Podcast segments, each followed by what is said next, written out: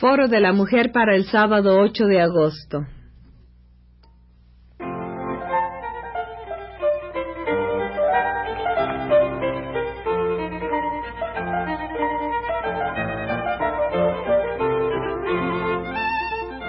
Foro de la Mujer.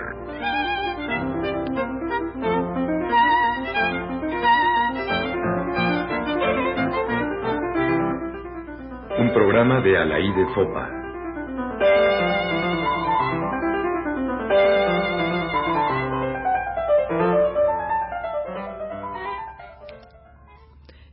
Poesía feminista. Dacha Maraini. Cada momento histórico, cada revolución, produce en su poesía comprometida.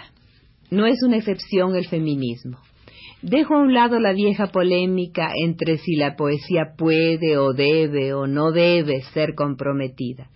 Es un hecho que esta poesía existe y que, en la medida de su sinceridad y de la intrínseca calidad de quien la escribe, es válida.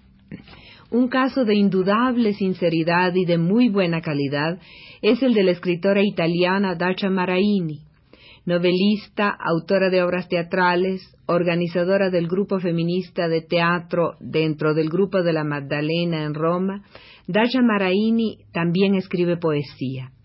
Su último libro, publicado hace dos años, se llama Donne Mie, título difícilmente traducible porque ese mie tiene un valor afectivo coloquial que en español correspondería en parte al que adquiere el posesivo en hijo mío, hijos míos, pero que no puede emplearse en ese sentido con mujeres, donne mie, mujeres mías, es algo así como queridas mujeres, mujeres cerca de mí. Y lo que dice el libro es en mucho eso. Mujeres, estoy cerca de ustedes. Y si también las increpo y las exhorto es porque las quiero, porque no soy rival, sino compañera. Quizás uno de los aspectos más positivos del feminismo es el acercamiento, la hermandad, sisterhood se dice en inglés, hermandad de hermanas, que fomenta entre las mujeres, la solidaridad que se opone a esa tradicional rivalidad femenina manifestada particularmente ante el hombre por conquistar o ante un posible lugar, por no decir puesto o chamba, en el mundo de los hombres.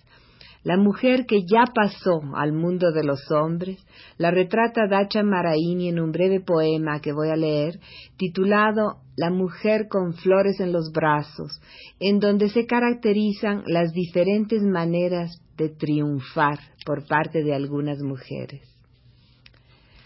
La mujer con las flores de la sapiencia en los brazos ya no ve a sus amigas mujeres, no reconoce el mundo en su fractura de hierro amargo, goza de esas flores centellantes, agradece sonriendo a los superiores que la acogieron como a uno de ellos, amiga de los hombres, enemiga segura de las mujeres, patalea cuando alguien le habla de derechos y deberes.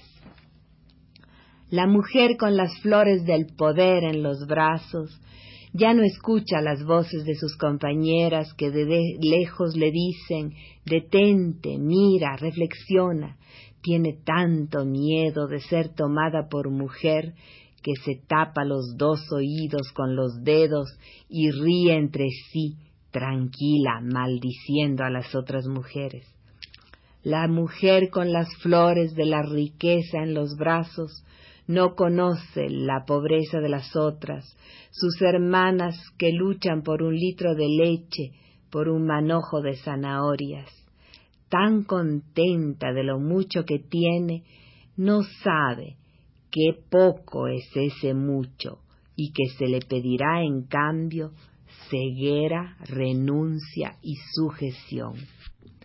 Es la fractura, ruptura, spaccatura, dice Dacia Maraini, de hierro amargo, es este mundo partido amargamente en dos contra el que Dacha Maraini protesta y el que no quieren reconocer esas mujeres con flores en los brazos. En este momento de cambios profundos en la condición social de las mujeres, es muy frecuente que las triunfadoras, las que dieron el paso hacia el mundo de los hombres, no quieran reconocer diferencias, divisiones e injusticias. Patalean, peste y piedi, cuando alguien les habla de derechos y deberes. Teóricamente, las mujeres tienen hoy casi todos los derechos de los que disfrutan los hombres, pero es evidente que el largo condicionamiento les impide ejercerlos. Solo lo logran algunas privilegiadas. La sociedad, que sigue siendo masculina, se complace en conceder esas flores excepcionales. Que haya una mujer ministro es un lujo en el gabinete. Que haya alguna mujer en la dirección de una empresa es un lujo para la empresa. Se demuestra así que se tiene amplio criterio, que no hay prejuicios, que se actúa con liberalidad y espíritu moderno. Lo mismo sucede con los negros en Estados Unidos. Si hay un embajador negro, si hay un gobernador negro, ¿cómo acusar de racismo a los norteamericanos? Y conste que los negros no constituyen la mitad del pueblo norteamericano. También el negro con las flores del poder en los brazos suele olvidarse de los otros negros, suele olvidarse del problema por haber sido admitido entre los blancos. No, no es solo entre las mujeres donde se da el caso de la falta de solidaridad e incluso de traición a la propia causa, pero entre las mujeres esto asume características particulares. Por una parte, la rivalidad tradicional hace que las pocas triunfadoras entre innumerables perdedoras se olviden de éstas precisamente por considerarse excepcionales y disfrutar así de tal superioridad. Pero también hacen otras el razonamiento de que si yo lo logré, ¿por qué no las demás? La culpa sin duda es de ellas. Sí, muchas culpas tenemos las mujeres, por hacer y por no hacer por aceptar el papel tradicional y por no aceptarlo. El poema de Dacha Maraini que le da nombre al libro enumera en cierto modo estas culpas.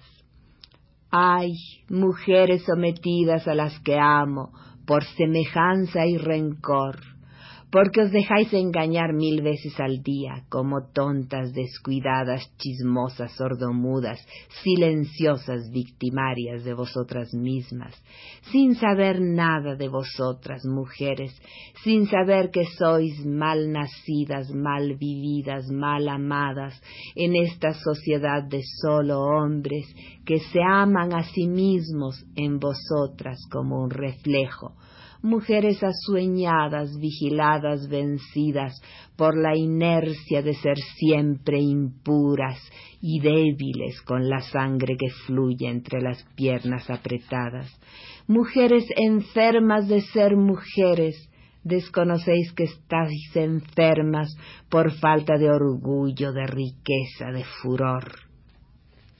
En el largo poema, áspero y tierno, Dacha Maraini se dirige tanto a las mujeres cuyos dedos apestan a ajo, como a las ilusionantes e ilusas que frecuentan las universidades liberales y aprenden latín, griego, historia, matemáticas y filosofía, pero a las que no se le enseña a ser orgullosas, seguras, impávidas. ¿Para qué os sirve la historia? Si os enseña que el sujeto ungido por la gracia de Dios es el hombre y la mujer el objeto pasivo de todos los tiempos.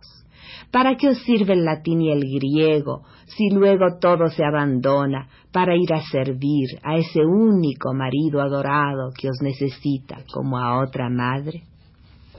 El poema habla también de declarar enseguida una guerra dolorosa y alegre no contra los hombres, sino contra vosotras mismas, que os arrancáis los ojos con los dedos para no ver las injusticias de las que sois víctimas.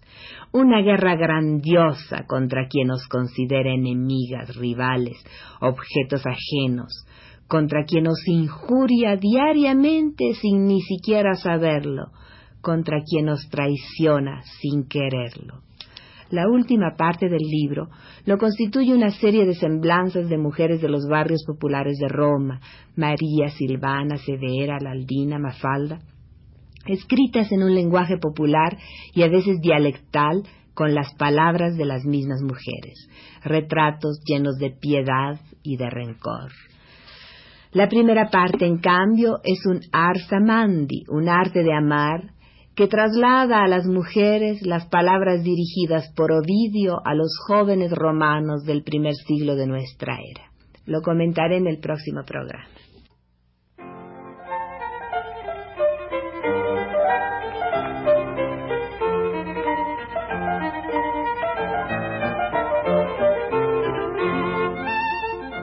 Foro de la Mujer